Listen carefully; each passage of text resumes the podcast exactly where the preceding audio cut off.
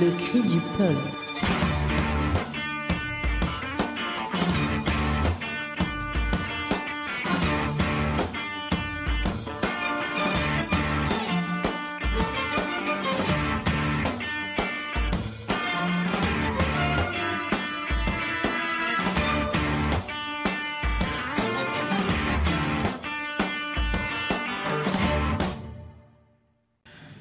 Bonsoir chères auditrices et chers auditeurs.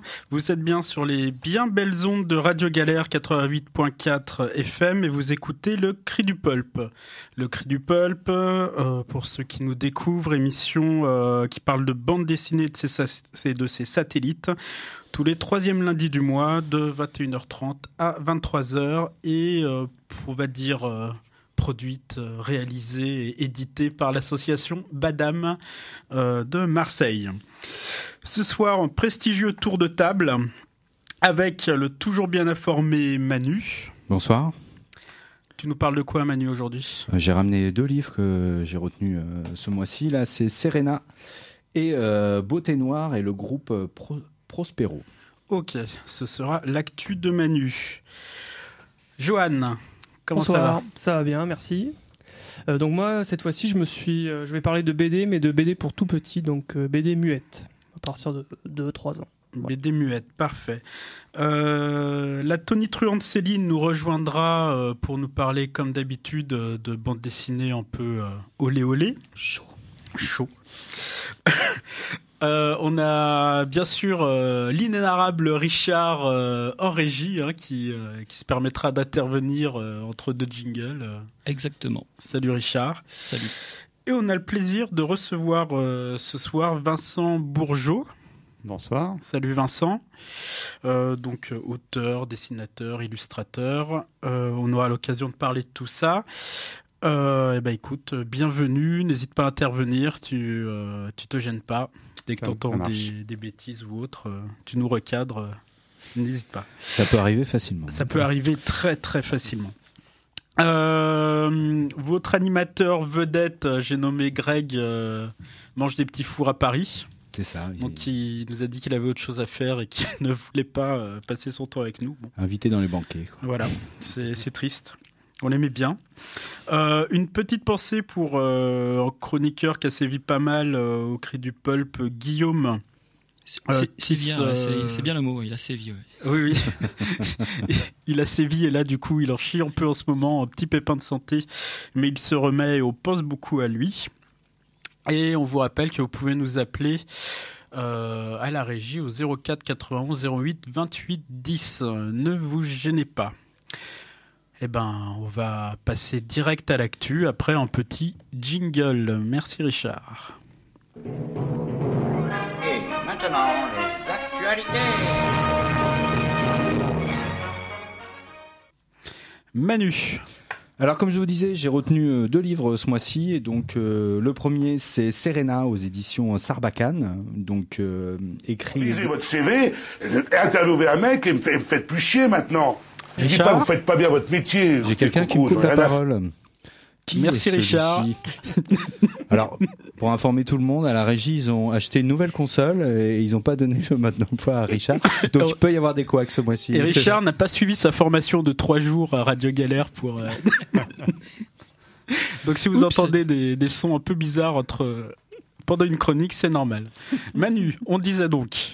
Donc, je parlais de Serena, euh, donc aux éditions Sarbacane, des auteurs Anne-Caroline Pandolfo et euh, Terkel euh, Risberg. Euh, c'est nordique comme nom, je, n'ai pas obligatoirement la bonne prononciation.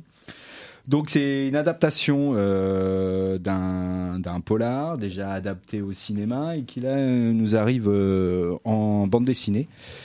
Et donc euh, l'histoire se passe euh, dans les années 30 aux États-Unis et on découvre Serena qui vient juste d'épouser un, riche exploitant forestier.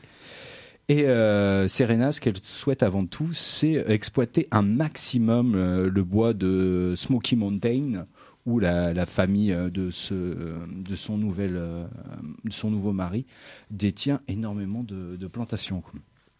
Sauf que Serena, elle, euh, elle va vouloir gérer tout ça d'une poigne de fer.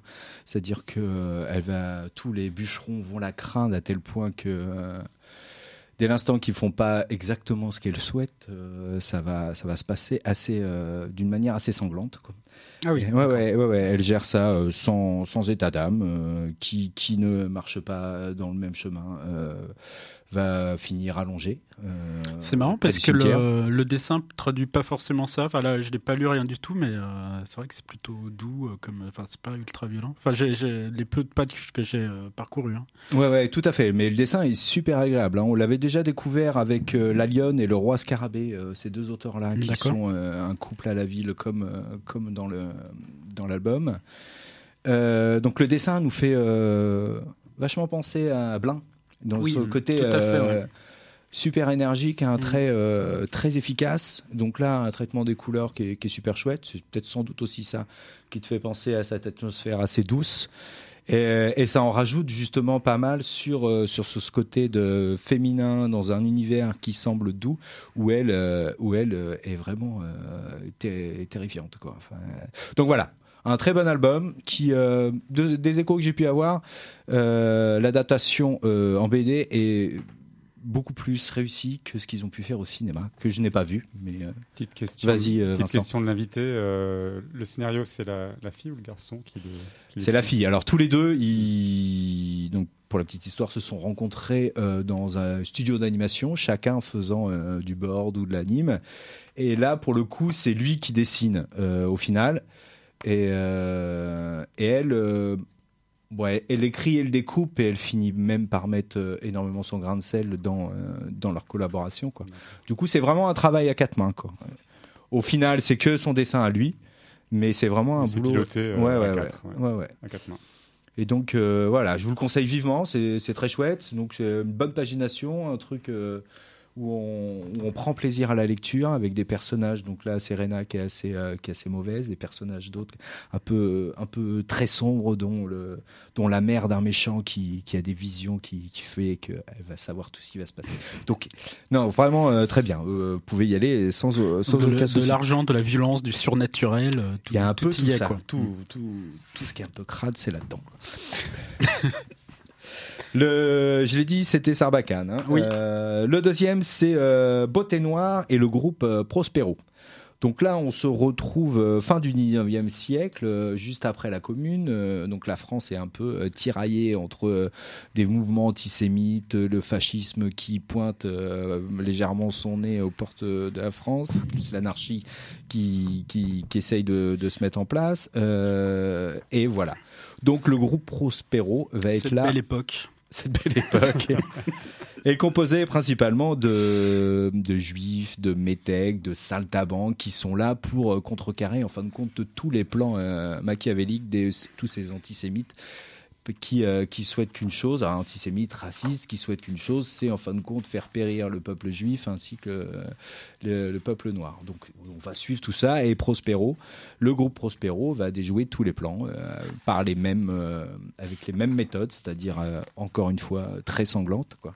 Et là donc on rencontre Clémenceau, Émile Zola, Émile Zola qui justement est à la période où il, il euh, édite euh, J'accuse euh, dans, le, dans les journaux, justement, c'est ce qui va faire un peu le, faire le lever de, de bouclier, quoi. Donc voilà. Donc très sympa. Donc et encore une fois, le dessin très agréable. Moi, j'aime vraiment bien le dessin de de- d'Olivier Balèze. Ouais, Je l'ai pas dit ça, Olivier Balèze. Et euh, au dessin et au scénario, c'est euh, Noël Simsolo. Pourquoi ça me parle Noël Simsolo? Noël Simsolo, euh, en plus ce mois-ci il y a une grosse actualité.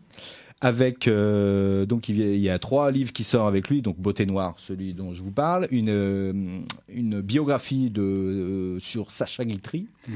et le deuxième tome du Docteur Radar avec Bézian. C'est Ah pour oui. ça que ça te parle. D'accord. Et rappelez-vous, il y a quelques années, euh, donc c'était Ne touchez à rien, encore une fois avec Bézian, un album qui était encore une Ah fois oui, magnifique. Tout à fait. Tout à fait. Donc euh, une grosse collaboration avec Bézian. Et là, donc, euh, première fois avec Olivier Balèze, quoi. Qui, euh, qui est un vieux pote à moi. Qui est un vieux pote à toi, ouais. Olivier. fait plaisir de, le- de le retrouver ici. Ouais, ouais, ben on l'avait déjà découvert avec quelques albums. Alors, je vais pas faire tout, mais euh, moi, j'avais bien retenu euh, l'album sur Robert Moses, euh, qui était l'architecte de New York. Mm. Et euh, qui était super intéressant et bien foutu. Euh, le, il y avait une petite nouvelle qui était, qui était assez sympa, qui était euh, J'aurais ta, ta peau, Dominique A. Donc, où on mettait en scène Dominique A dans un, Qu'on a chroniqué, non? Qu'on a chroniqué, Ouais. il me semble, ouais, ouais, dont on le met dans un, dans un petit polar euh, qui était vraiment de- très frais, De quoi. boucle. Ouais, ouais. Et, euh, et du, du coup, son dessin est très agréable. quoi. J'aime bien son trait assez, euh, assez épais qui, qui donne quelque chose d'assez euh, particulier. Et euh, ce traitement de la couleur qui est entre euh, des grands aplats et des effets euh, légers qui, qui nous donne une belle ambiance. Euh, donc voilà. Donc encore un album. Ça va euh, être une série? Ça va être une Ça, série. ouais. Alors c'est pas noté effectivement sur la couverture, on s'en aperçoit ouais. pas tout de suite, mais euh, quand on arrive à la fin de la- de l'album, il est où le deuxième? Il manque un truc. Il manque un truc. Donc voilà, ça, euh, ça c'est les deux, les deux petits trucs que j'ai retenus que- qui étaient sur les tables euh, dernièrement. Euh, prochaine sortie à noter, euh, Tyler Cross, tome Ah 3 ouais. de Bruno et euh, Nuri. Donc ça sort vendredi. Donc euh, je pense que vous, allez- vous allez avoir, êtes beaucoup à attendre la sortie. Donc le troisième volume devrait être euh, normalement aussi bien réussi que, le, que les deux précédents. Euh, Théodore Poussin aussi qui va sortir début du mois prochain, 10, après 10 ans d'absence. Franck Le Gall revient. Il revient. Euh, ouais, ouais, il fait le, donc un Théodore Poussin avec le dernier voyage de la MOC. Donc euh, je pense qu'effectivement, euh, il, va, il va terminer la série là. Quoi. Il- je pense qu'il a assez galéré pour, pour sortir ce, ce dernier album. Donc euh, voilà, donc on, on, va, on va le redécouvrir avec plaisir, les aventures de Théodore Poussin. Euh, voilà, et puis euh, un album qui sort chez Futuropolis, Les Fortunes de mer de Clément Belin, qui est un dessinateur anciennement marseillais qui habitait euh, juste à côté de chez nous, euh, tous, qui avait fait euh, Les Marins Perdus, qui était une adaptation de Jean-Claude Izzo, qu'il avait fait aussi chez Futuropolis, et, un autre qui s'appelait Au nom du fils, où un père apprend que euh, son fils est- s'est fait enlever par les FARC et va tout faire pour pouvoir aller le, délivrer. Donc là, il revient avec, encore avec un, un récit de mer. Lui-même est lieutenant marin, donc il est souvent embarqué et à ses heures perdues, euh, ses temps de pause, je sais pas comment on appelle ça sur un Ah ouais. bateau. Et ouais, ouais, il, il prépare ses albums, il finit à la maison et, et- et voilà. Donc voilà les, les- les trois prochaines sorties que, que j'ai retenues, quoi. Après, j'ai quelques petits événements. Si je voulais que j'en parle maintenant, ou On fera ça à la fin. Voilà, euh, on, voilà, on pour, reviendra un euh, peu plus tard là-dessus. pour parler des, de l'agenda. Eh ben, on enchaîne, c'est parti. Alors, lisez votre CV, interviewez un mec et me, fait- me faites plus chier maintenant. Je dis pas que vous faites pas bien votre métier. Écoutez, Coco, j'en ai rien à foutre. Posez-moi des questions intelligentes, je répondrai intelligemment. Et je comprends même pas qu'on vous engage pour faire une interview. Vous aurez reconnu cette interview mythique, euh, enfin cette fausse interview de Raphaël Mesrahi, et je sais plus c'est qui, c'est Castaldi Je crois que c'est le père Castaldi, Castaldi, le père, ça, ouais. le gros Castaldi. Euh, eh ben, on va essayer de, de faire en sorte de pas énerver notre invité de la même façon. On se calme. En même temps, il aurait le droit. hein, enfin, Et, et oui, il a le droit. L'invité est roi. Salut Vincent. Euh, alors, Vincent Bourgeot. Euh, petite bio, né à Bruxelles, 1967. C'est marqué, j'ai le droit de le dire. tu peux, tu peux. ouais. Première question sur cette radio marseillaise. marseillaise. Pourquoi Marseille alors? Pourquoi Marseille? Marseille, euh, après Paris, euh, avant Bruxelles. euh, je suis né à Bruxelles, mais euh, j'ai bougé à Paris jeune adulte. Et Marseille, c'était vraiment une, une façon de sortir de Paris, plus qu'autre chose. Et pourquoi Marseille plutôt qu'ailleurs? Je vais te dire des grands bateaux, c'était le soleil, les loyers pas chers, le TGV. je suis arrivé avec le TGV, je suis vraiment un bébé TGV. D'accord. voilà. Et, euh, et ouais, l'envie de quitter Paris, vraiment. D'accord, d'accord. On va dire euh, classique. Très très classique. J'en ai peur. Euh, deux titres en tant euh, qu'auteur et dessinateur en bande dessinée, et après tu passes euh, à l'illustration avec ton compère Cédric Ramadier. Oui, alors la BD, c'est un peu particulier pour Ouais. moi. Je suis vraiment, euh, je suis vraiment dans l'illustration jeunesse et Mhm. l'écriture jeunesse, Euh, avec euh, bon une- un gros, gros, gros background BD parce que c'est un peu ce que j'aurais aimé faire. tu vois, c'est un peu mon fantasme qui, qui est pas tout à fait assouvi D'accord. et que je sais pas si j'assouvirai vraiment un jour. Mais donc je tourne, je tourne un petit peu autour de la BD. C'est la BD qui m'a nourri plus que la jeunesse. J'avais très très peu de culture euh, littérature jeunesse. J'ai découvert ça vraiment euh, après la BD, quoi, très clairement après la BD. Et, euh, et j'en ai fait mon métier un peu par accident, par enfin un coup de cœur pour ce, ce moyen d'expression. D'accord. Euh, et du coup, ta rencontre avec Cédric Ramadier, c'est passé comment? Enfin, euh, vous êtes. Parce que là, vous êtes. Enfin, je, Ouais, on est on, est une équipe quoi, à deux. Vous êtes une vraie équipe. Ouais, ouais. Alors, Cédric, on se connaissait bien avant de collaborer directement ensemble. Il était, lui, d'abord stagiaire, ensuite éditeur, graphiste euh, dans l'édition jeunesse. Et puis, euh, on a compagnonné comme ça, moi côté euh, auteur, illustrateur, lui côté, on va dire, production, pendant une bonne dizaine d'années, un truc comme ça, à Paris. Il était au début chez Albin Michel, qui est un de mes premiers éditeurs. Euh, et- bah, écoute, il y a environ un peu moins de 10 ans, il a, il a eu une espèce de crise, euh, tu vois, de la quarantaine, qui l'a amené à reconsidérer pas mal de choses D'accord. et, à, et à, me sortir un peu par accident, mais bon, par amitié, hein, on, Mm. on est des vieux potes maintenant, et à me sortir des carnets avec euh, des tonnes d'idées notées les unes après les autres, qui allait peut-être faire lui-même en, en album, euh, peut-être faire du graphisme, peut-être euh, du dessin. euh, voilà, il, cherche, il se cherchait. Et je lui ai un peu coupé l'herbe sous le pied, j'ai pris, j'ai pris ses idées, je lui ai dit, tut, tut, C'est moi qui décide. c'est moi qui décide. Ouais, j'ai vraiment fait comme ça, quoi. Et donc, D'accord. euh, il m'a laissé les, il m'a laissé les carnets. on- je me suis mis à dessiner, mais alors c'est venu à une vitesse prodigieuse et presque aussi vite on a trouvé un éditeur et, et puis ça s'est pas arrêté depuis, quoi. D'accord. Ouais, en effet, vous êtes euh, prolifique. euh, Est-ce que je vois Je crois que j'ai compté 37 albums, moi. Si je... Ah ouais? Ouais. Ouais, ouais, c'est assez, euh, c'est assez énorme. Au moment où je voulais les citer, j'ai fait non. Non, non, mais c'est vrai Les qu'on citer, citer, non, je pense pas. je- Non, non, mais on a un 37, rythme- ouais. on a un rythme de dingue. C'est 37, quoi. on ouais. fonctionne vachement sur euh, cette énergie-là en fait. On, on, on Et bondit, quoi. Et vous fonctionnez toujours comme ça Ils te filent les carnets, et tu, tu lises dessus Alors, il y a- Ou euh, vous avez un peu changé de méthode euh, En fait, il m'a jamais vraiment. euh, je me suis un peu trompé dans, dans ce que je disais. Il me file pas les carnets, mais il, il me les lit en fait. D'accord. Donc en fait, je suis son premier lecteur. Donc je suis, euh, tu vois, le- l'enfant à qui il va, il va raconter une histoire. Et donc il me raconte l'histoire. Et en gros, c'est très simple. hein. Je me marre ou je m'émerveille. Enfin, vraiment comme, euh, comme un gosse. Si, si je mords, c'est parti. Si je mords pas, euh, bah, maintenant on, on se connaît même, euh, tu vois, en, en tant que couple, euh, auteur-illustrateur.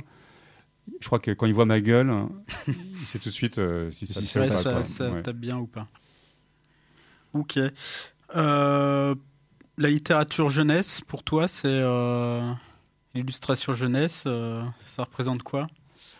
Ben, Après, bah, c'est c'est marrant parce que du coup, vous pouvez, je pense. euh, Oui, il y a Johan qui, euh, qui l'attaque par la BD. Alors moi, c'est tout. euh, BD, euh, roman, euh, illustration. Enfin, il n'y a pas de... Je mets pas de... Il n'y a pas de catégorie, ouais, quoi. D'accord. Euh, après, oui, comme je le disais, je l'ai découvert très tard, parce qu'enfant, je n'ai pas eu beaucoup. J'étais plutôt dans la BD, en fait. hein. Je- mes, mes nourritures d'enfant, c'était Tintin et Astérix. C'était hyper basique. Mhm. Tu vois, Lucky Luke, vraiment les trucs de, de base, quoi. Et euh, j'ai aucun souvenir de littérature jeunesse euh, étant enfant. Donc moi, j'ai découvert ça vraiment euh, tard, hein, vers 18, euh, 18, 19, 20 ans. Enfin, quand j'ai commencé à me poser des questions sur euh, ce que j'allais faire du dessin, euh, je galérais en BD, euh, je trouvais pas mon, mon écriture. Ouais.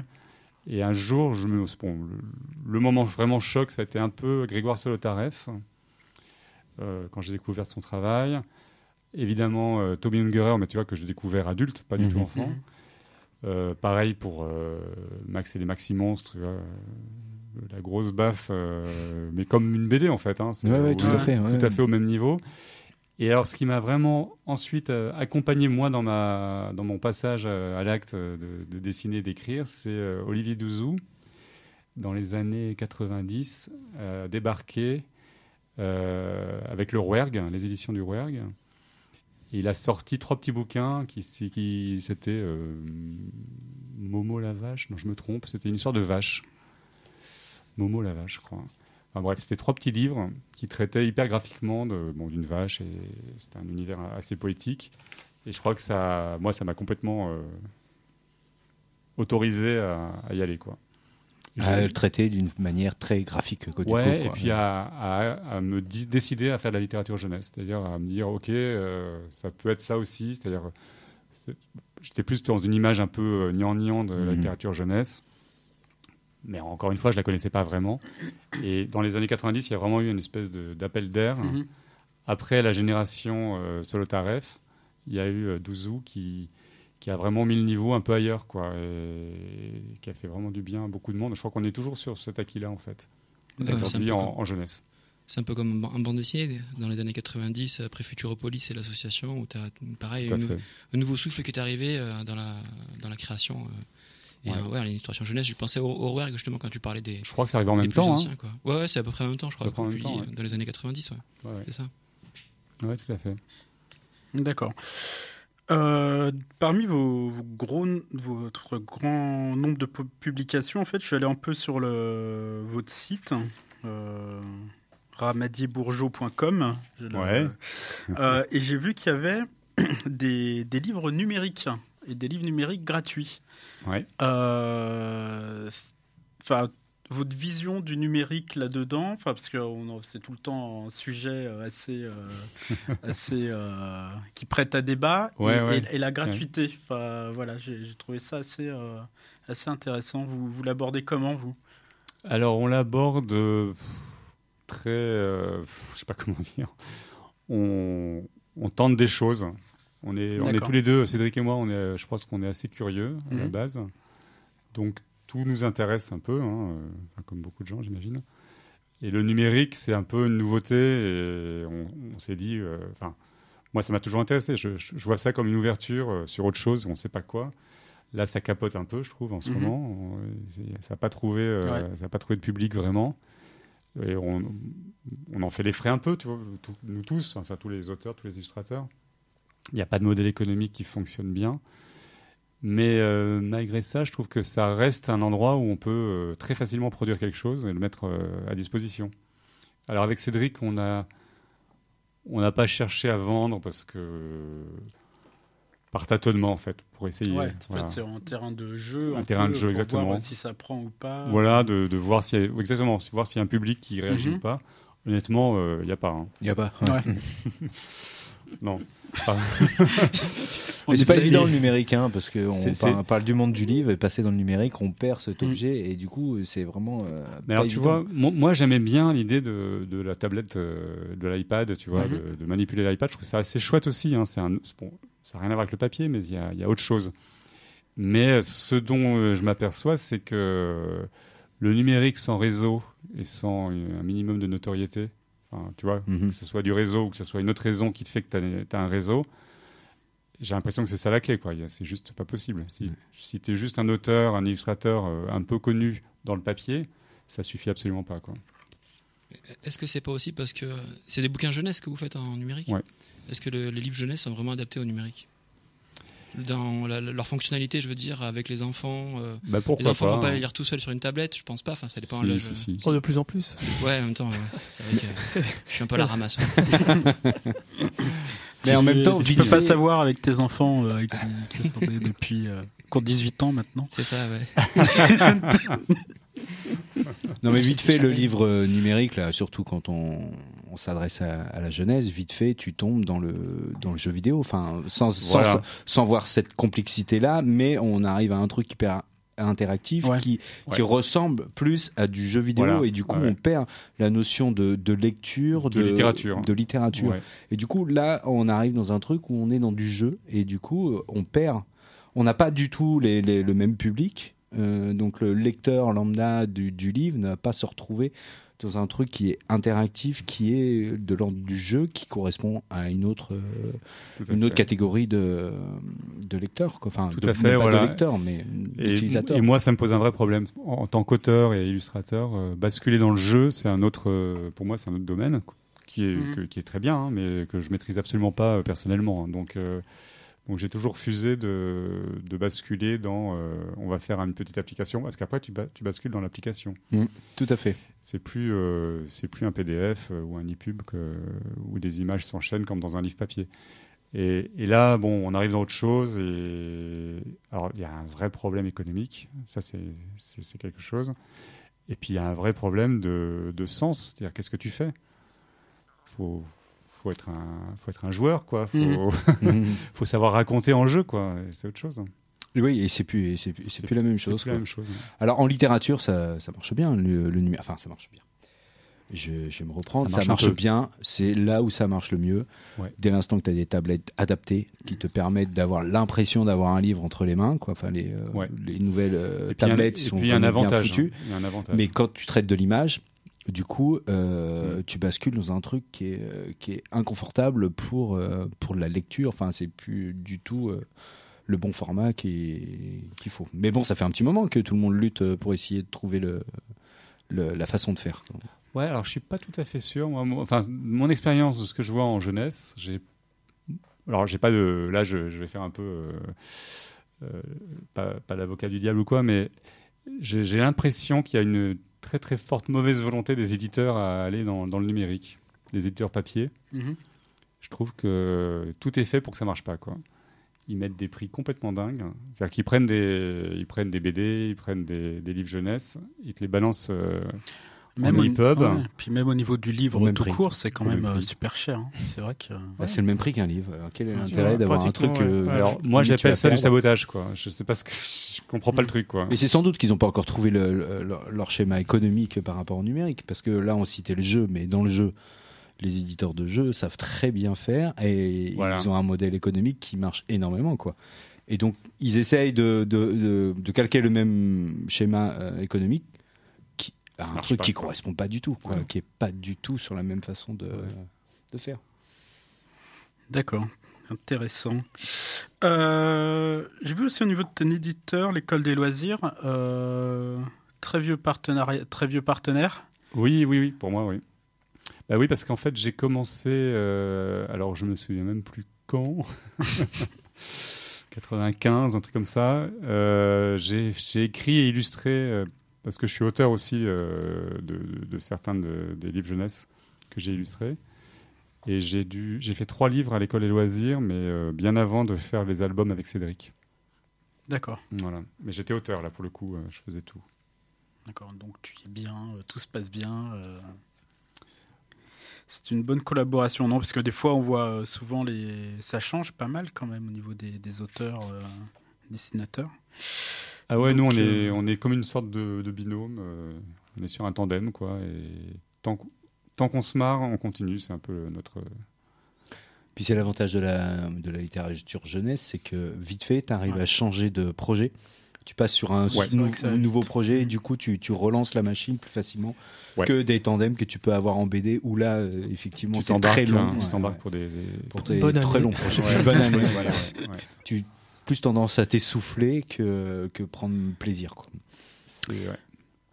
Au niveau de tes actus, qu'est-ce que tu as en ce moment?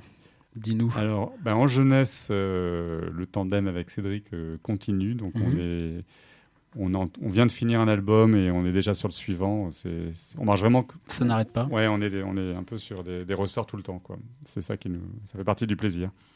Donc là, on est. euh, on est vraiment sur. euh, c'est, un moment assez rigolo parce qu'on on travaille beaucoup avec le papier, nous. Tu vois, ce qui n'est pas vraiment le cas en BD où, où on est dans des formats toujours un peu classiques. En jeunesse, tu peux t'amuser à, à faire des pop-up, des, des- des pliages, des machins. Mhm. Le prochain livre, c'est un livre qui va se déplier. D'accord.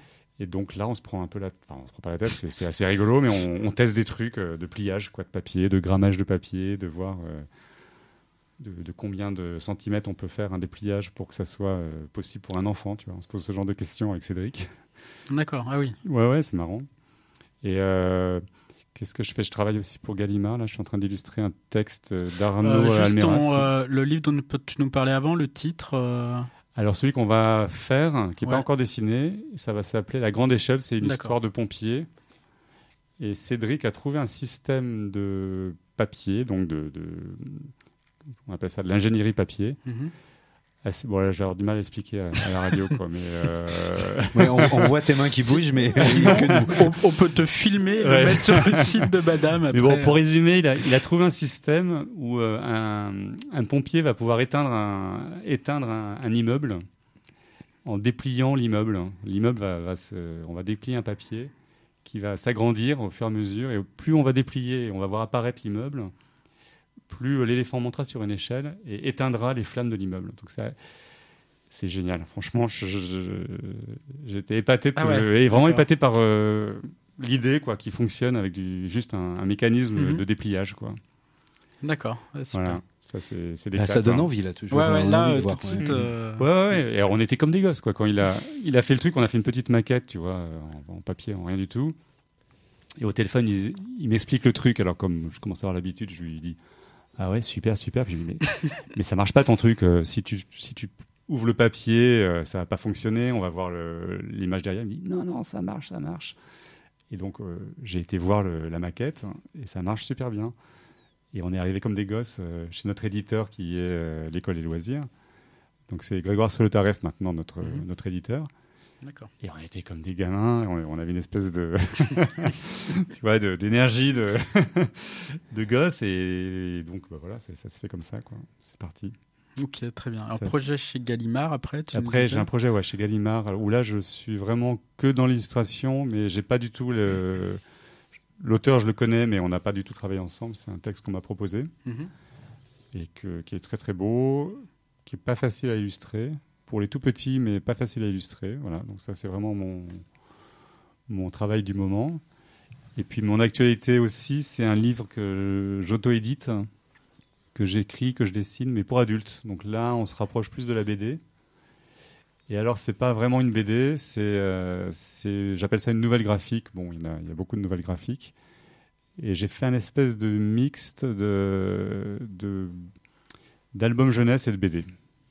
Voilà, c'est-à-dire que c'est un, livre où on regarde des images les unes après les autres comme Mhm. dans un album. Euh, sauf que là, il y a beaucoup d'images, il y a beaucoup de pages, contrairement à un album qui va en général jusqu'à une trentaine, quarantaine de, de pages. Là, dans mon livre, il y en a euh, 288, donc c'est un, un roman, tu vois, tu tournes les pages, euh, tu rentres dans une espèce de rythme, mais au lieu que ça soit les cases de la BD, c'est la page qui, qui crée le rythme, et l'histoire se déroule euh, assez rapidement finalement, mais euh, sur pas mal de pages. quoi. Et ça s'appelle Mon homme est un ours. D'accord. Voilà. Et là, c'est pas de l'interactif, c'est de l'actif. quoi. Tu, tu tournes là- les pages, tu tournes les pages, tu tourne les pages. Et alors, ce rythme de la page euh, qui marche très très bien en BD. Alors, en BD, il y a, il y a vraiment le- l'histoire de la, de, de la case. Ouais. Mais bah là, j'ai j'ai déplacé ce, ce système au niveau de la page, qui est en fait le système de l'album jeunesse. Donc, euh, on peut vraiment faire un parallèle entre, Mhm. euh, tu vois, l'ellipse entre les, entre les cases Ouais. et l'ellipse entre les Euh, pages, entre en, les pages, ouais. en, en album, quoi. Ok, super. Bon, on mettra un peu tout ça euh, sur, euh, sur notre site. Bah, de normalement, mon homme est un ours euh, devrait euh, voir le jour à Marseille euh, au- à la réserve à Bulle euh, le 19 avril, si apparemment tout se passe bien côté fabrication. D'accord. Ce que tu me disais, Vincent, c'est que les, les délais sont, un- sont un peu short. Quand... Un peu serré. Donc, la date, euh, j'espère qu'on va la tenir, mais c'est pas sûr, sinon on reportera un peu. Mais euh, ça se fera de toute façon euh, ensemble euh, Ouais. à la réserve et euh, tout le monde pourra. On communiquera la date justement pour euh, pour faire un apéro toute la sortie de, de Mon homme est un ours, nouvelle Ouais, j'ai hâte. Ok, bah, on croise les doigts. Euh, on va continuer avec un peu de. Moi, pardon, Ah, Louis, excuse-moi, j'avais une petite question. m'interrompt en Euh, plus, c'est ouais. désagréable.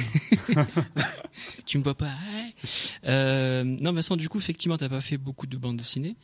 Et on parlait tout à l'heure un peu de numérique, etc. Mais donc, euh, est-ce que tu peux nous rappeler la jeunesse de Anne Frank au pays du manga Justement, euh, qui est un peu. Qui est une BD, qui est ouais. une BD numérique à la base, euh, si je. Si je Tout à fait, ouais. C'est c'est un projet numérique. euh, enfin, c'est un projet euh, de reportage au départ. La genèse est assez simple. C'est un copain, en fait, journaliste, Alain Levkovitch, un vieux pote à moi. À l'époque, il n'était pas journaliste et j'étais pas du tout dessinateur. Tu vois, donc ça remonte bien. Et bon, voilà, chacun fait son chemin. Et un jour, il m'a proposé de, de m'embarquer dans un reportage. C'était l'époque des webdocs euh, qui est déjà morte, je crains. Pour ceux qui se souviennent des CD-ROM, on, on vient de vivre à peu près la même chose avec les webdocs, qui sont des, bon, qui étaient pas mal. Hein, c'est des reportages, Ouais. euh, des reportages que tu peux regarder euh, donc sur le sur un site et qui permettent en effet, on a toutes les possibilités d'un site euh, au service d'un reportage. Donc c'était une belle idée, mais Ouais, T'en as Peut-être. encore, t'en as encore quelques-uns qui survivent quand même. euh. il y en a quelques-uns qui survivent. Ça, le problème, c'est que ça demande énormément de temps. Ouais, ouais. au, au lecteur. Quoi. Et puis c'est du temps euh, sur tablette ou sur écran, donc euh, c'est peut-être pas ce que ce que le- ce qu'on veut aujourd'hui. Quoi. Enfin bref, Alain m'a proposé de m'embarquer dans ce projet avec l'idée d'en faire un webdoc. C'était le, le moyen de production euh, qui l'intéressait. Et, et l'idée, son idée à lui, c'était de. Alors le sujet, Anne Frank au pays du manga, c'est de faire un, lien entre le Japon, euh, vraiment la culture japonaise et la culture, euh, on va dire, euh, occidentale. Euh, de trouver un pont entre deux cultures qui ont vraiment beaucoup de mal à se comprendre. Et ce pont, ce qu'il a, a, fini un jour par, par trouver un peu, enfin, juste en regardant ce qui se passait des deux côtés, c'est Anne Frank, parce qu'Anne Frank, on la connaît bien en Occident.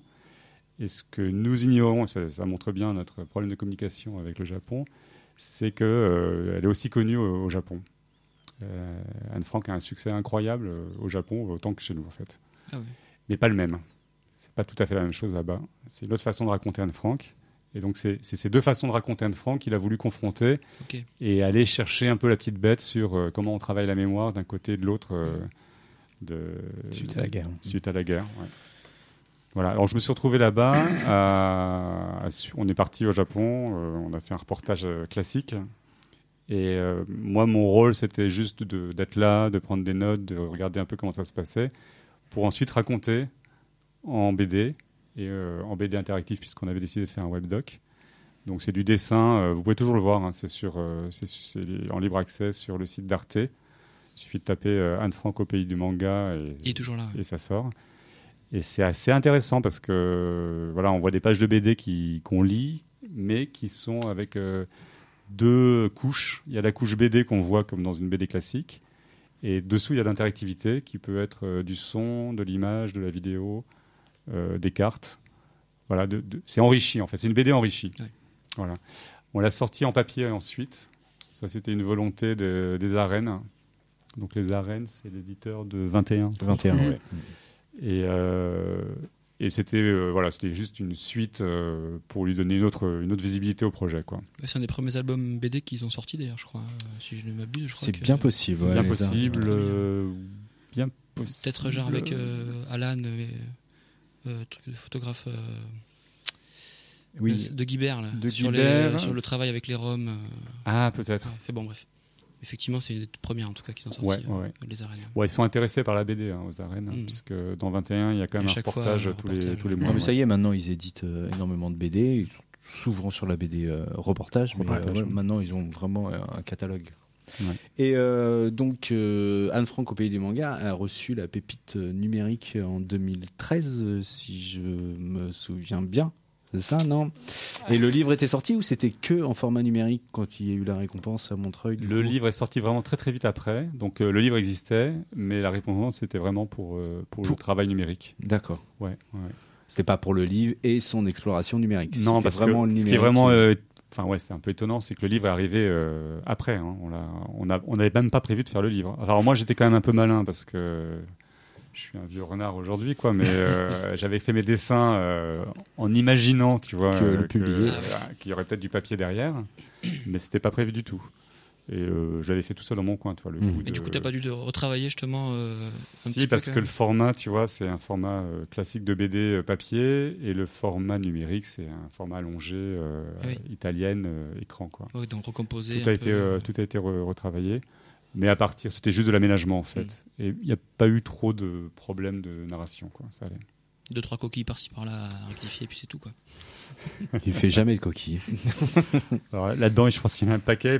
je suis pas. Alors moi, personnellement, je suis pas hyper fier du dessin, enfin de tout, mais euh, enfin, j'ai un avis un peu partagé sur mon boulot, mais euh, je me, je me souviens que c'était super chaud à faire. Quoi. On avait euh, des, des délais de, de malade. Voilà, c'était compliqué. C'était un travail très compliqué. Ok. Euh, merci Vincent. Euh, bah, tu restes avec nous de toute façon. hein. Ne pars pas. Ne pars pas, reste avec nous. Tant qu'il y a de la bière. Euh, je rappelle, il y a un site internet www.ramadierbourgeot.com. Il y a un Facebook aussi, Ramadier et Bourgeot. Et euh, on disait, On mettra un- toutes les infos sur le site après, ouais. effectivement. on disait Anne Frank au pays des mangas, donc sur euh, Arte. Arte, ouais. Euh, eh ben, on va se mettre un peu de musique. Euh, Vincent, tu nous as choisi quoi? Alors, je crois que Samantha c'est Crane. Samantha Crane, que j'ai découvert il n'y a pas très longtemps. For the Minor. For the Minor, voilà, c'est un très bel album euh, qui s'appelle euh, Kid Face, Mhm. que, que je conseille à tout le monde. Je confirme. Et c'est parti.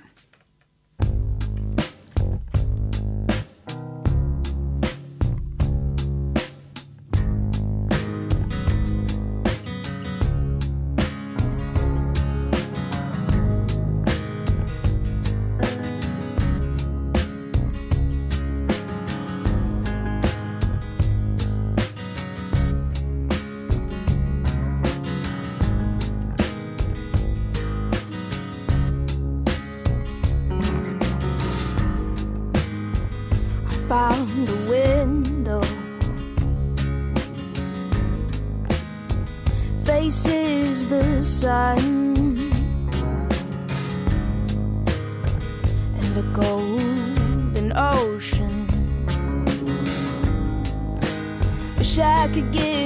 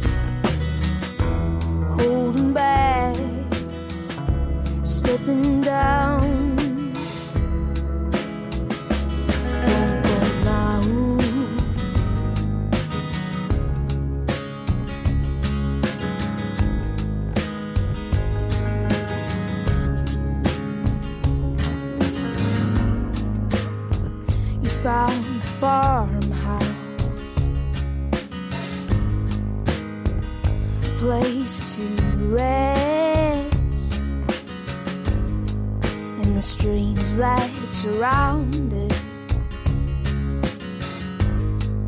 and the fields of forgiveness. Did you get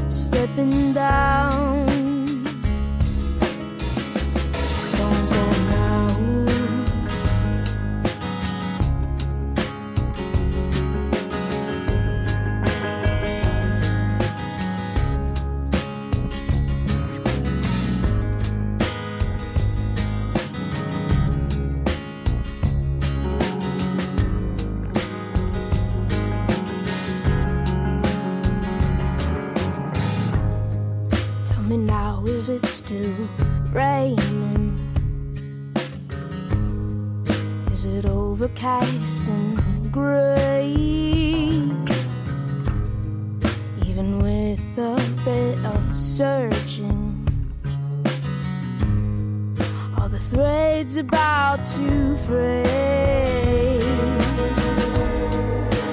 Did you get used to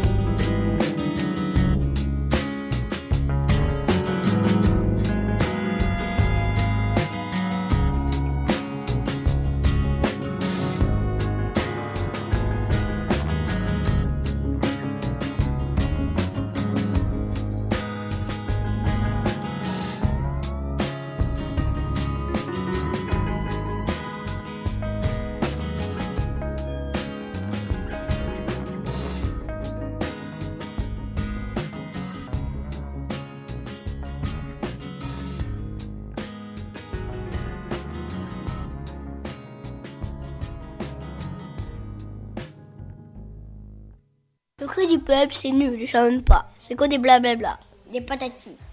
Bonjour les petits enfants, bonjour. Coucou Me revoilà Pignolo, le clown rigolo. Oui, car ce soir, tout est permis. Et Pignolo va faire rire les grands. Zili aussi.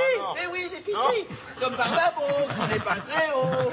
Tiens, Bardabo, à tout seigneur, tout honneur, comme tu es mon partenaire, c'est à toi en premier que je vais faire une fleur, tiens, tiens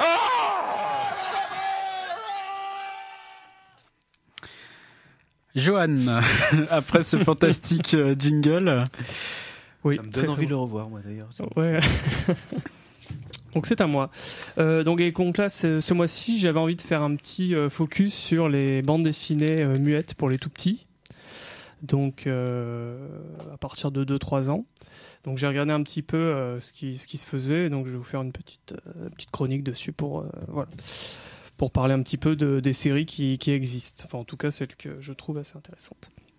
Donc je, je démarre par le, le plus vieux, donc, euh, enfin, en tout cas, c'est celui que j'ai. Il me semble que c'est le plus vieux. Donc, euh, Polo. Donc, c'est euh, de Régis Faller. Donc, c'est sorti en. ça, c'est- il est né en 2000 dans le, la revue Les Belles Histoires, donc chez Bayard. Et donc, il s'a- il s'agit d'un petit, un petit chien, donc qui vit sur une île où il y a dans un arbre, donc au milieu de, de l'océan, et donc il va lui arriver plein d'aventures assez oniriques. Euh, donc les, les dessins sont très, euh, sont très jolis, très euh, comment dire, euh, bien dynamiques, euh, très colorés. Et donc on va suivre ce petit, ce petit personnage, on va croiser plein de, plein de, comment dire, de, de compagnons. il a une petite amoureuse qu'on va croiser à chaque fois dans les histoires, des, des copains, un dragon, un bonhomme de neige. Euh, et donc euh, tous les mois, on peut retrouver trois, trois pages dans euh, la revue, les belles histoires, et on a donc quelques albums qui sont sortis. Alors c'est un petit peu le bémol des, des parutions, c'est que c'est assez chaotique au niveau des sorties euh, de Polo, c'est-à-dire qu'on a euh, des, on a eu d'abord des formats très différents, donc des, des tout petits formats euh, coffrets cartonnés pour les, pour les vraiment les bébés. Mhm. Euh, Il y avait des grands albums, des petits, donc euh, bon pour avoir la collection c'est pas pas évident. Depuis deux ans à peu près, ils ont ils l'ont ressorti dans Bayard a ressorti ça dans la- leur collection BD, donc BD Kids. Enfin je sais plus comment ça s'appelle. Si, si, BD Kids. Ouais, voilà, c'est ça. Donc ils l'ont sorti au même format, donc ils ont tout réédité euh, dans le même format, donc ça commence un petit peu à ressembler à une collection. Même si euh, pour le coup on perd un petit peu le. Moi j'aimais bien les grands, les albums grand format, donc pour bien profiter des, des illustrations. Mais on commence enfin à savoir un petit peu ce qu'il y a comme comme euh, comme histoire éditée, parce que c'est vrai que c'était pas évident de tomber sur. sur, ça- sur, tous ces albums. Là, j'en ai encore vu en fouillant un peu sur internet des, des couvertures que j'avais Mhm. encore jamais vues. D'accord. Donc, je sais pas.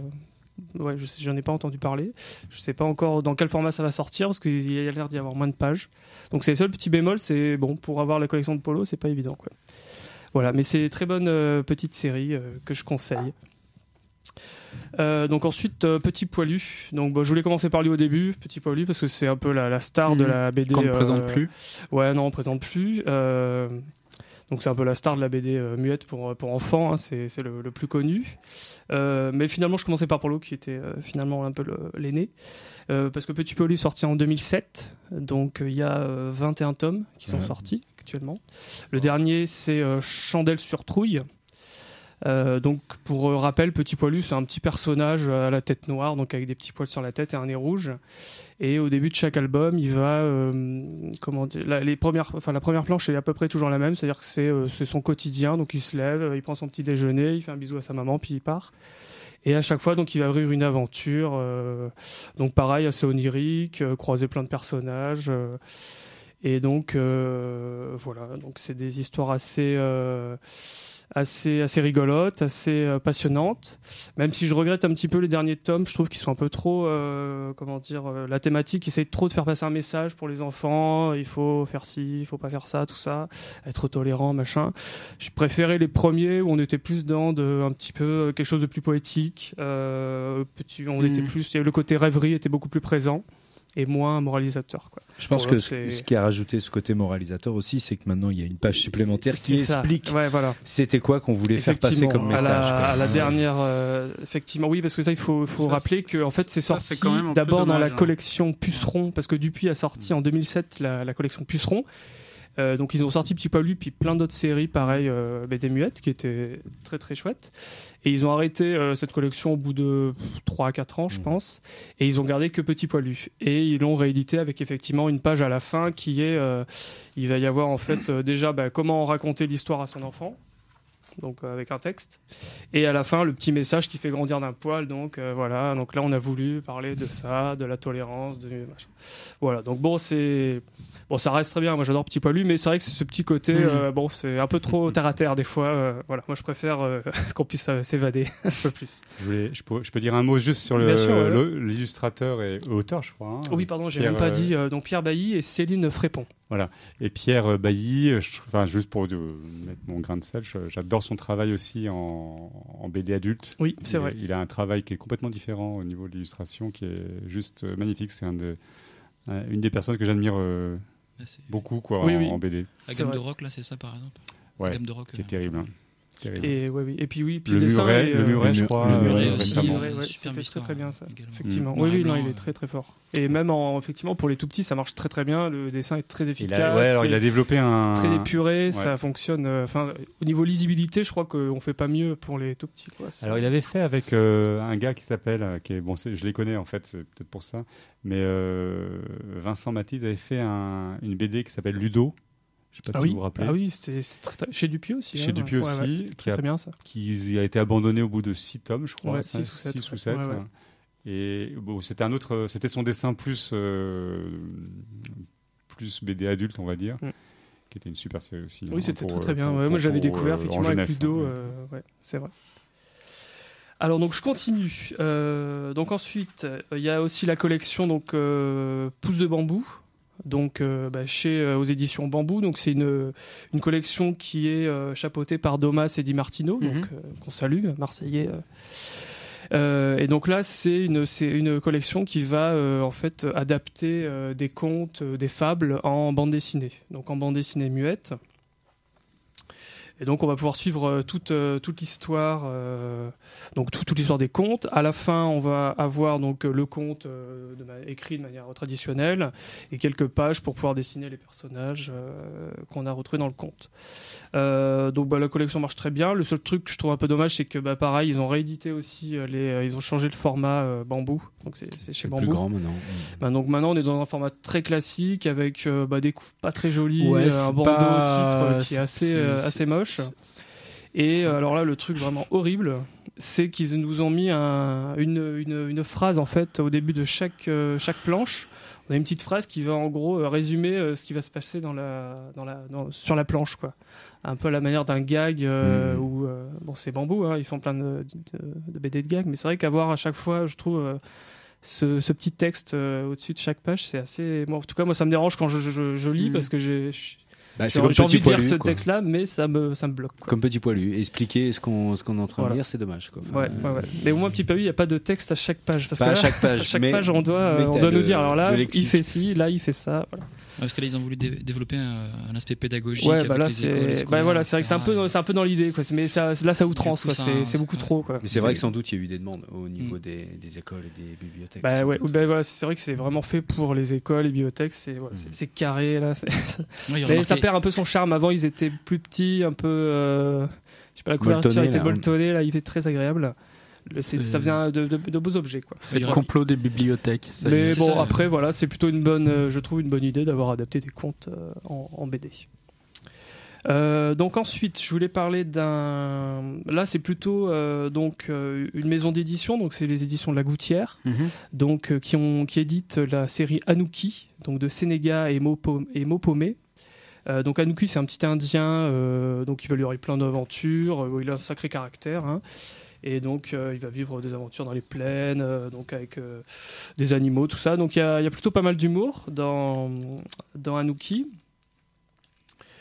Euh, et euh, donc, ce que, ce que j'aime particulièrement, c'est la, mise en page qui est plutôt, euh, plutôt agréable. Donc, il y a beaucoup de. Le blanc est assez présent, donc il y a une mise en page assez intéressante.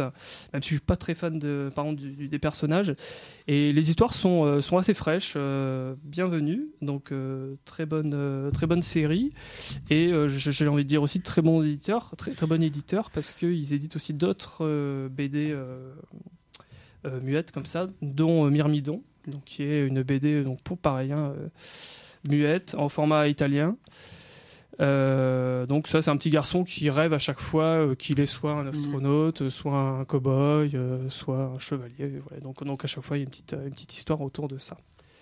Et voilà, je- j'en ai pris un autre aussi qui est dessus dessous. Donc là on va suivre l'histoire donc d'une petite taupe donc qui est sous terre et le comment dire les, les planches sont faites de telle manière qu'on voit aussi ce qui va se passer euh, sur terre donc avec euh, le, le père qui va essayer de se débarrasser de la petite taupe, euh, les enfants qui vont être là pour l'aider. euh.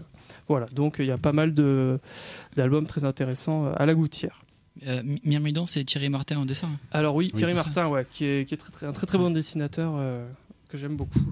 en- en. Et Loïc Dovillier au scénario. Au scénario de Ouais. c'est vrai. Anuki, j'ai, euh, j'ai- j'étais tombé sur, euh, sur le site euh, du dessinateur là. Ouais. Enfin, euh, il fait des, des noirs et blancs qui sont euh, Oui, magnifiques. bah, il hein. travaille. euh, Oui, oui, les noirs et blancs sont très jolis. ouais, Il ouais. doit- Il, doit travailler au, enfin, au crayon. Enfin, il y a quand il dessine pas mal les, les arbres, les décors, tout ça, on voit effectivement que c'est assez, assez travaillé. Et donc petite et puis je, finis par un petit coup de cœur. Donc c'est la, la collection Mammouth chez Bang. Donc c'est des Espagnols, si je dis pas de bêtises. Euh, donc là on en est à une vingtaine de, de titres.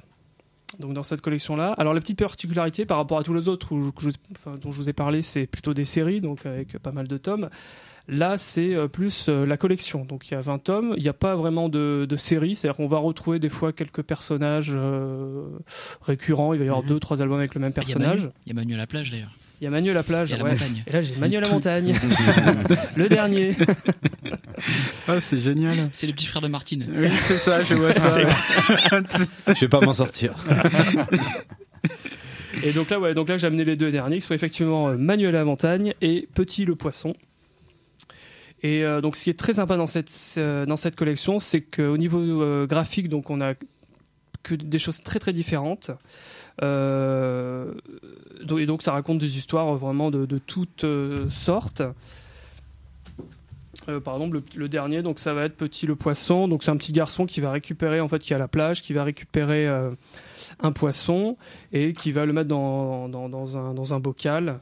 Et puis bon, le poisson, au fur et à mesure, il va grossir euh, dans le bocal. Donc le petit garçon va le mettre dans sa baignoire, il va continuer de grossir, devenir de plus en plus gros. La maman, elle fait un peu une drôle de tête parce que forcément, il prend de la place dans la baignoire. Donc il va l'amener à la piscine. Bon, là, Il tout va le monde manger fait une le drôle petit de garçon. tête euh, parce qu'il est de plus en plus gros. Donc il va le remettre à la fin euh, Oh non, raconte pas la fin, raconte pas la fin.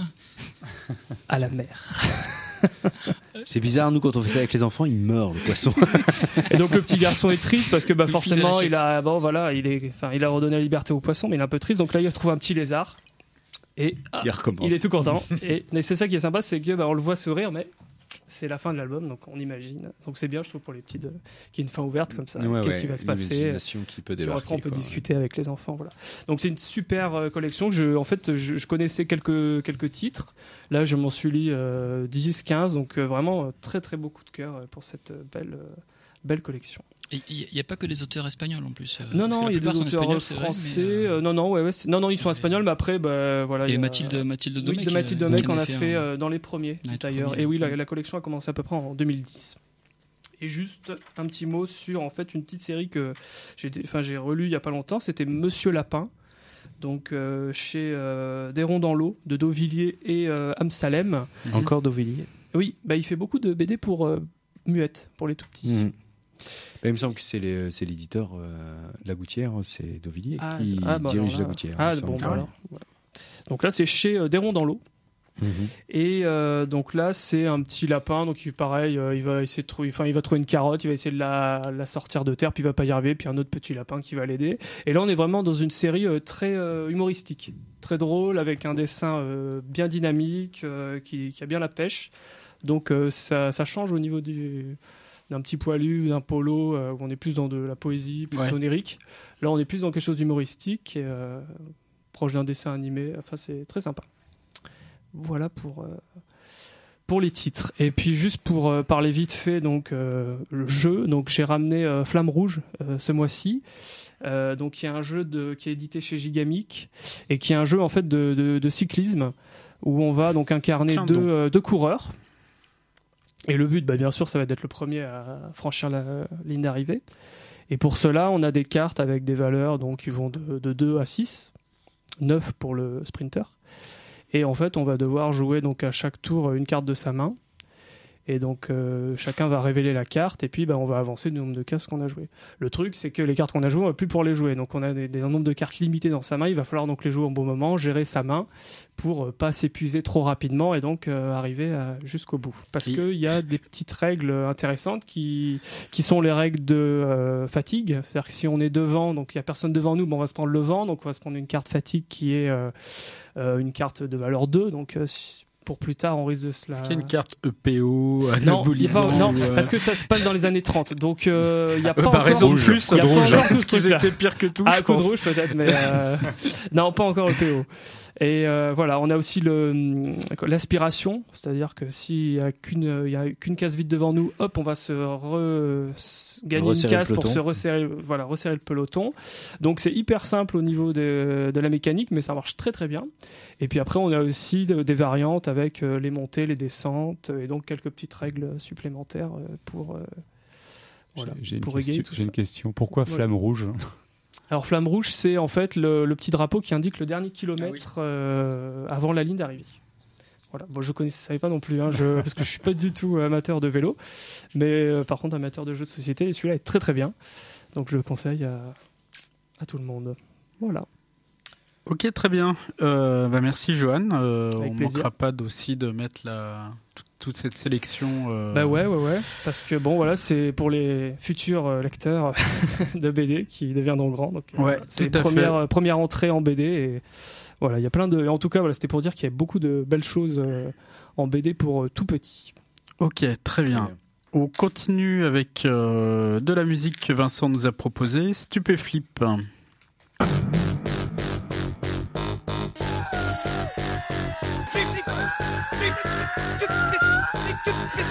Ah, stupéflip, stupéflip, c'est un truc stupéfiant.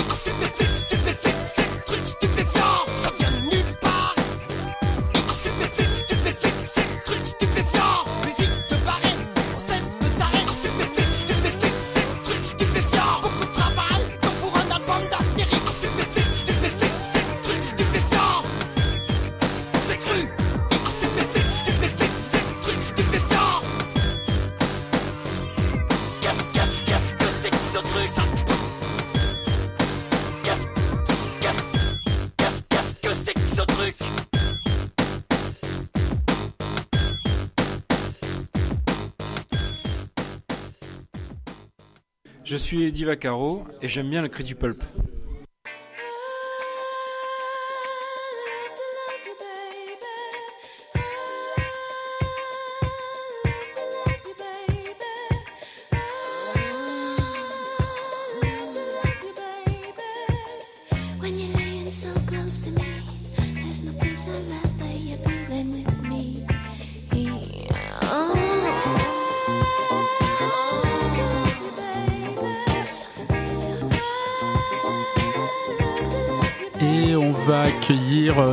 Doucement euh, Céline, qui est, qui est je ne sais pas où, au téléphone quelque part. Bonsoir Céline, Bonsoir les garçons, ça va? Ça va très bien et vous? Très bien, très bien. Alors figure-toi Céline que j'avais amené une bouteille de rouge rien que pour toi, je vais être obligé de la boire Oh. seule. Oh. C'est quand même malheureux quoi. Ou alors on se donne rendez-vous demain soir. Euh, on peut aussi, mais euh, on verra avec nos agendas de, de ministres. Exactement. Alors, de quoi tu nous parles, Céline, ce soir? Eh bien écoute, ce soir je vous parle du Graou chez Fremont Édition, c'est de euh, John Von Nias euh, qui est au scénario et Étienne Beck euh, au dessin. Donc euh, le Graou, c'est le grand réseau révolutionnaire d'amateurs aimables d'aventures utiles. Un grand nom pour une toute petite BD. Mhm. Donc c'est un road movie un peu déjanté et on va y suivre euh, Joom et Jill, qui sont deux jeunes hommes puissants dans tous les sens du terme et pleins de vigueur. Et Dans tous les sens du terme aussi. que ça. Pardon? Dans tous les sens du terme aussi Exactement. pas si amateur, mais aussi dans tous les sens du terme. Quant à l'amabilité, ça reste à voir. Et euh, ça, c'est sûr qu'il va y avoir de l'aventure euh, à travers de verts pâturages, voire même euh, en pleine cambrousse. Euh, et là, ils joignent l'utile, donc la fabrication de petits fromages de chèvre, c'est pas mal en cas de faim subite, à l'agréable. Eh bien, ils vont se taper la fermière. Bon, pour ça, il faut Sans aimer, autre forme de procès. il faut aimer les, les fromages à pâte cuite, voire molle. Hein. Euh, pas trop fait la différence avec le dessin. Et puis bon, ben jusque-là, tout allait plutôt bien. Mais voilà qu'arrive hum, Jeanne Morue. Alors, euh, le triangle, deux mecs plus une morue, euh, ben, je vous dis, au final, euh, ça part un peu en cacahuète. Bref, donc si vous êtes individualiste, que vous n'aimez pas partager, que la vie euh, à la ferme, ben, ça vous fait chier, passez votre chemin. Ce bouquin n'est pas pour vous. Et si en plus vous avez un fond euh, un petit peu puritain, eh bien, je vous souhaite plutôt d'aller faire un tour du côté de la Trump Tower. Vous y serez plus à votre aise. Donc, amis de la poésie, bonsoir. Et je ne plaisante pas parce que le talentueux et jeune Étienne Beck nous offre un dessin au stylo bille de toute beauté. C'est vrai que Euh, c'est sympa, ouais. C'est ah ouais, ouais, non, surprenant. moi, il- vraiment, il m'a cloué. Je l'ai, je l'ai d'abord regardé, je l'ai lu, je l'ai re-regardé.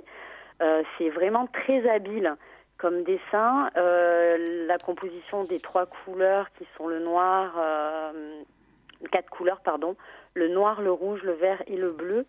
C'est vraiment extra. Enfin, vraiment, moi, je, visuellement, je me suis pris une petite claque de ce jeune homme. Et, euh, en coup, effet, c'est trouvé- explicite. oui, très. Mais c'est ça en fait. C'est que je trouve que son dessin est plein de poésie. Mhm. Euh, et en même temps, euh, il faut savoir que c'est un, un émigré picard, donc qui allait se faire la malle en Belgique.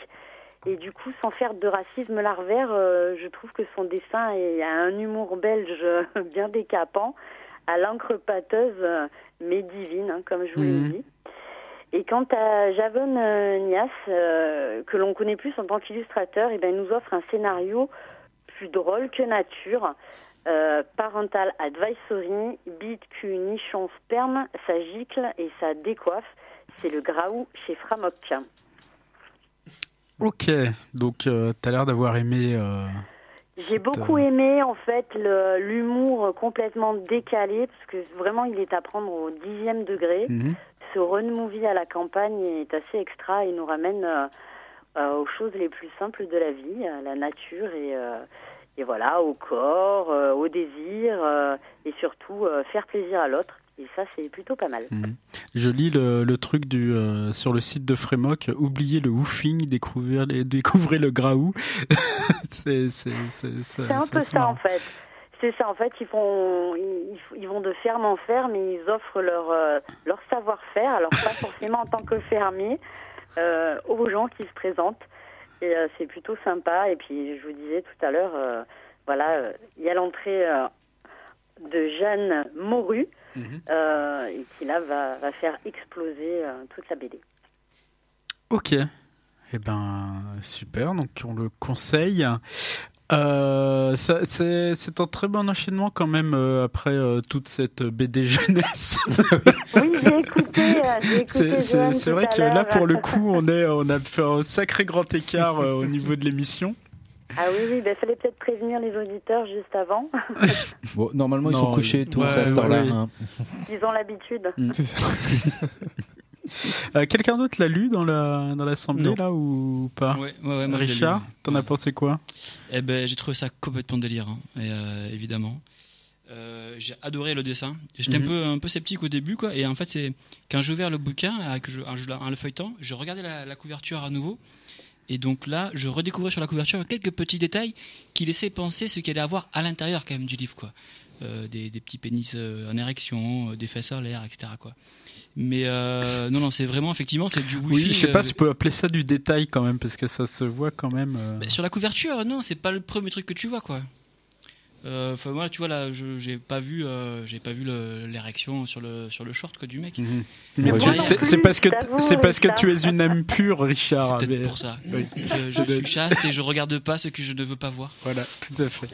Mais non, non, vraiment, je suis d'accord avec Céline, c'est c'est euh, c'est euh, c'est super bien quoi. Et son dessin et voilà, vous avez vu hein, le, le travail au bic comme ça, euh, quatre couleurs, c'est euh, c'est assez énorme quoi. Bah, je recommande aussi. Ok, ok, très bien. Euh, merci Céline. Eh bien, bonne fin de soirée à vous, bonne fin d'émission. Et puis, euh, ben écoute, on se donne rendez-vous hein, pour la petite dégustation de, de vin. Ça marche. À très très bientôt. Des bises, à bientôt. Bisous, Céline. Salut. On enchaîne euh, toujours en musique que nous a amené euh, Vincent Boyarine. Un petit mot? Euh, un petit mot. ou pas hein, euh, Non, pas. j'ai- En fait, j'ai un petit problème de mémoire, mais j'ai, j'ai, je l'ai entendu. euh, je ne sais. ou alors peut-être que j'ai lu un article sur Je ne lui. sais plus où, je ne sais plus quand. Je ne sais plus quand. Ouais, il y a deux ans, un ou deux ans, je suis allé voir sur Bandcamp et euh, ce que je fais très rarement, j'ai acheté son album comme ça sur un coup de tête. C'est un mélange de rock et de bac, on pourrait dire. Ok. Eh ben écoute, on va écouter Ça tout de suite.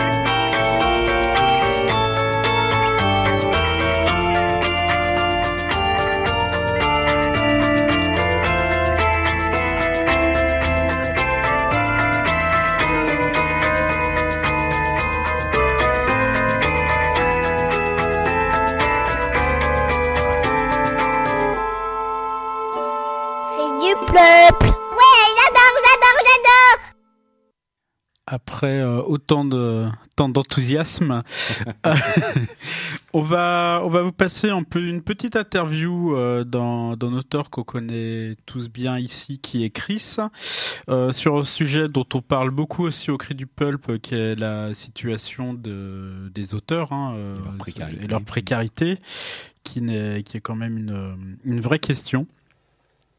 Euh, bah, on va laisser euh, Chris euh, parler de ça avec toute sa verve euh, sur une interview donnée à France 3 Bretagne. C'est parti. Le paradoxe, c'est que bah, la bande dessinée, elle connaît un grand succès, mais pour autant, euh, la situation de, de bien des, des auteurs n'est pas tout trop. Ça fait l'objet d'une mobilisation en ce moment. Qu'est-ce qui se passe concrètement? C'est quoi la situation?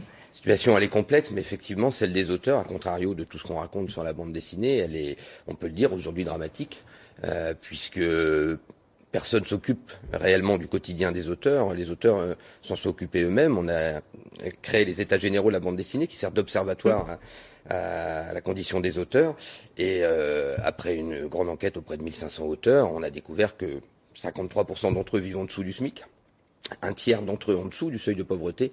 Si on parle des femmes, c'est encore pire. Les autrices, c'est la moitié euh, des autrices qui sont en dessous du seuil de pauvreté aujourd'hui. On va d'ailleurs voir un dessin que vous avez conseillé, euh, dessin de Louise Jor, un dessinateur euh, acculé euh, sous le poids de l'angoisse, des calculs, des cotisations, etc.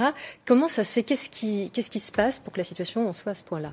Un certain nombre de phénomènes. Le plus connu est justement l'augmentation du nombre d'albums et donc d'auteurs, hein, de 500 à 5000 en une vingtaine d'années euh, à peu près, c'est multiplié par 10.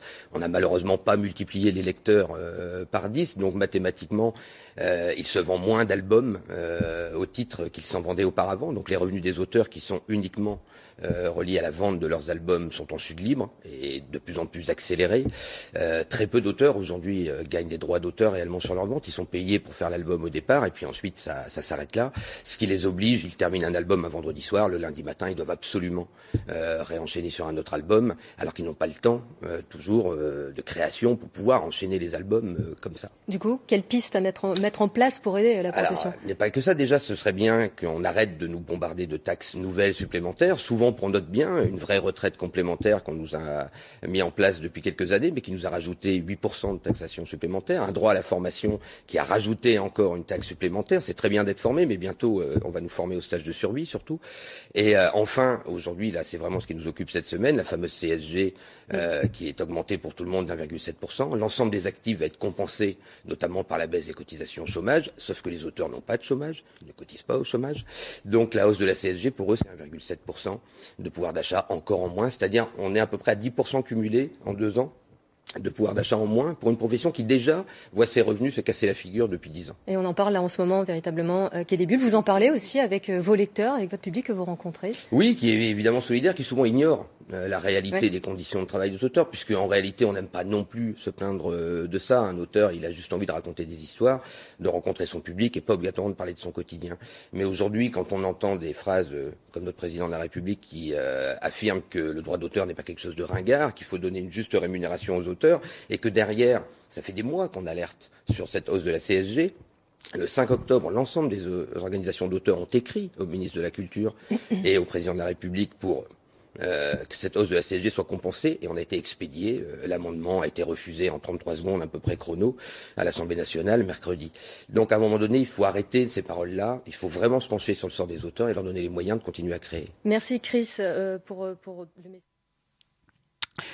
Euh, voilà donc euh, le petit, euh, enfin le bon coup de gueule euh, de Chris sur la sur la question de la situation des auteurs. On mettra, Et- on mettra juste l'extrait d'ailleurs euh, également sur la page. euh, Ouais, ouais, ouais, on mettra l'extrait sur la l'écouter pour les gens, voilà, que de l'avoir, sur la euh, page et on peut regarder aussi ce qui se passe au niveau du euh, le SMAC, c'est ça? Du snack. Du sn- snack. Snack BD, ouais. Du snack BD, euh, voilà où il y a, y a aussi pas mal euh, d'études qu'on qui sont sorties. Et juste pour dire que dans le secteur de la jeunesse, c'est exactement la même chose. Mhm. On, a, on a moins de tirages qu'en BD, mais on a aussi moins de, de pourcentage de droits, donc la, la situation est tout aussi catastrophique. D'accord. Sur, euh, sur cette note euh, d'optimisme, on va se quitter. Euh, Manu, euh, Je voudrais juste rajouter euh, Ah. aussi quelque chose euh, sur l'agenda. On- Le 6 avril à la réserve à Bulle, on organise avec euh, Mathias Picard. Euh, Mathias Picard, auteur, BD qu'on a pu euh, découvrir avec euh, Janine à l'association, Jim Curious chez 2024 ou la BO de, de, de M par exemple. Donc avec lui, on organise une journée solidarité avec les personnes exilées avec le collectif Soutien Migrants 13, El Mamba. Donc à cette occasion-là, il y aura une vente d'originaux, d'illustrations, d'auteurs que différents auteurs ont offert au, profit, euh, au profit de cette association. Donc, euh, donc ça se passera le, le 6 avril à, la réserve à Bulle. Et toutes euh, les ventes euh, seront reversées justement à cette association pour pouvoir euh, aider les, les migrants euh, dans, dans notre région. Donc voilà, donc ça, ça se passera à la réserve à Bulle le Avec 6 avril. peut-être une super fanfare. On attend, On attend toujours. On, on attend la confirmation de cette fanfare, donc euh, ça ne saurait tarder, j'imagine. J'ai j'ai- Pour le j'ai- j'ai 26. quelques personnes à côté de moi qui pourraient m'aiguiller un petit peu, mais voilà. Donc euh, rendez-vous le 6 avril à, à la, à la réserve euh, pour découvrir toutes ces illustrations qu'on aura accrochées au mur et en vente à l'occasion d'un apéritif collectif. D'accord. Euh, et sous réserve, donc. euh, euh, Sous réserve, donc le 19 avril, euh, avec Vincent, Vincent Bourgeot, ici présent, pour la sortie de Mon homme est un ours, donc de sa nouvelle maison d'édition qui s'appelle La Nouvelle Graphique. Donc un album qui a été en prévente sur Ulule, qui aujourd'hui a reçu suffisamment de, de prévente pour, pour, pour sortir l'album. Et donc euh, si tout se passe bien, euh, c'est le 19 avril. Si jamais c'est pas le cas, on vous communiquera de toute façon la, C'est la- ça, la on date. se- euh, Mais quoi qu'il arrive, on boira un coup pour fêter le lancement de ce de livre. toute façon, c'est aussi pour ça qu'on fait ça. Ok, on attend ça avec impatience. Euh, pas d'autres annonces actu Personne n'a des meubles à vendre euh, Et je, bah, il y a jeudi euh, à la librairie. Oui, excusez-moi, j'ai oublié de tourner jeudi- une page. jeudi, jeudi euh, 22. vernissage de l'exposition d'Olivier Talek. Donc, euh, Olivier Talek sera là pour, euh, pour le vernissage de l'expo qu'on accueille pendant un mois. C'est les illustrations de l'album qu'il a pu faire qui s'appelle Bonne Journée. Toute une série de, de planches peintes, euh, donc c'est, c'est, il me semble, à la gouache. Et donc euh, plein de petites euh, scénettes humoristiques assez décalées, très, vraiment très très drôles. Venez découvrir. Donc c'est jeudi euh, 22 mars à partir de 18h. Et on, pareil, on fera le vernissage tous ensemble. Donc n'hésitez pas. J'ai une, Oui. petite- j'ai une petite question. Ce sera des originaux d'Olivier euh, qui C'est- seront. euh, C'est des originaux d'Olivier, ouais. J'ai- C'est pas j'ai- beau, c'est vraiment pas beau. hein. On a eu déjà le loisir de les feuilleter et euh, on ne sait pas lesquels garder. On est déçus. non, non, venez voir, ça serait, c'est magnifique. euh, Donc voilà, pour moi, je pense que. euh, Je pense que. Richard, j'ai rien oublié? Non, écoute, je sais pas, t'as fait, t'as pris le pas? Non, non, non. Après, euh, il y aura Volven, mais ça sera, ça sera un peu plus tard. On pourra l'annoncer à la prochaine émission. Euh, D'ailleurs, juste un petit un coup de cœur, vrai, véritable coup de cœur, la BD Volven, édité par donc euh, l'édition même pas mal, euh, nos amis marseillais. Euh, très très très bon album, superbe planche, euh, un papier, enfin le tout tout est beau dans cet album, euh, euh, du dessin au récit à la fabrication. Voilà. Euh, et puis on aura le, effectivement, on en reparlera, mais on aura la chance d'avoir les, les, les originaux à la réserve à Bulle, euh, plus tard. euh, J'en profite pour. euh, sur, chez Même Pas Mal, il y aura aussi le 23. Donc c'est le vendredi. Vendredi. Vendredi, oui. Exposition Béton Cité, enfin Euphoria, exposition Béton, Béton Cité, chez Même Pas Mal, le 23 à partir de 18h. Voilà. Noté. Euh, et ben on va se quitter. C'est avec une Déjà. grande tristesse euh, qu'on va devoir se séparer. Euh, merci Vincent. Merci à vous. Euh, C'était super. Merci à toi. Euh, merci à mes chroniqueurs. Merci euh, Richard à la technique. Merci aux été, euh, auditeurs et à ceux qui, aux absents aussi. Tu as été formidable comme d'habitude. Le petit couac qui va bien. Bon, Et, tous les deux, là. Et on, et on se retrouve euh, le 16 avril pour le prochain Cri du Pulp avec, j'imagine, euh, notre Greg aux manettes. À très bientôt et bonne nuit. Bonne nuit. Au revoir. Le cri du peuple.